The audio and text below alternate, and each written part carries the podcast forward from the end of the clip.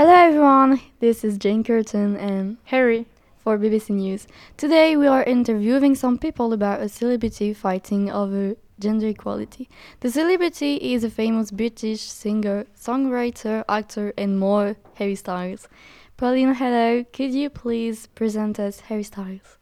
Hello everyone. Yes, of course. Harry Styles was born on 1914 and he became famous thanks to the boy band of the 20 years he started a solo career of the group's break announcement. Oh yeah, you doesn't who doesn't know about One Direction? What did he do to make you believe of his engage engagement in this fight for gender equality? He has proved it he already posed for magazines such as Vogue, and he was wearing a dress, a classic dance dress, and more. He is an example of natural gender equality. To say it different, he is known for his gender neutral fashion.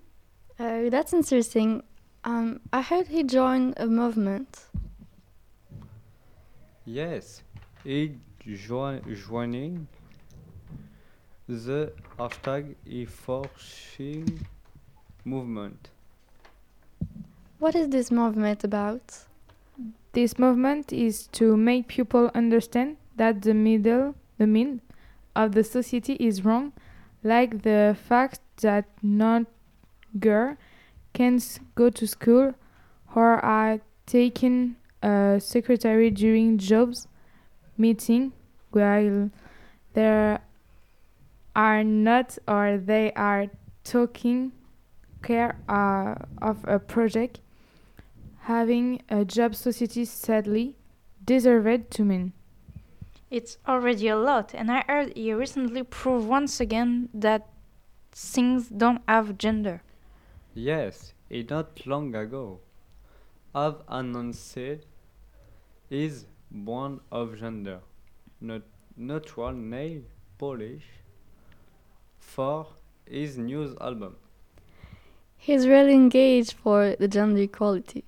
Yes, but sadly we don't have any more time to talk about this, so we gotta say goodbye. Goodbye, hope the, to see you soon. Bye. Thanks everyone for listening. Goodbye.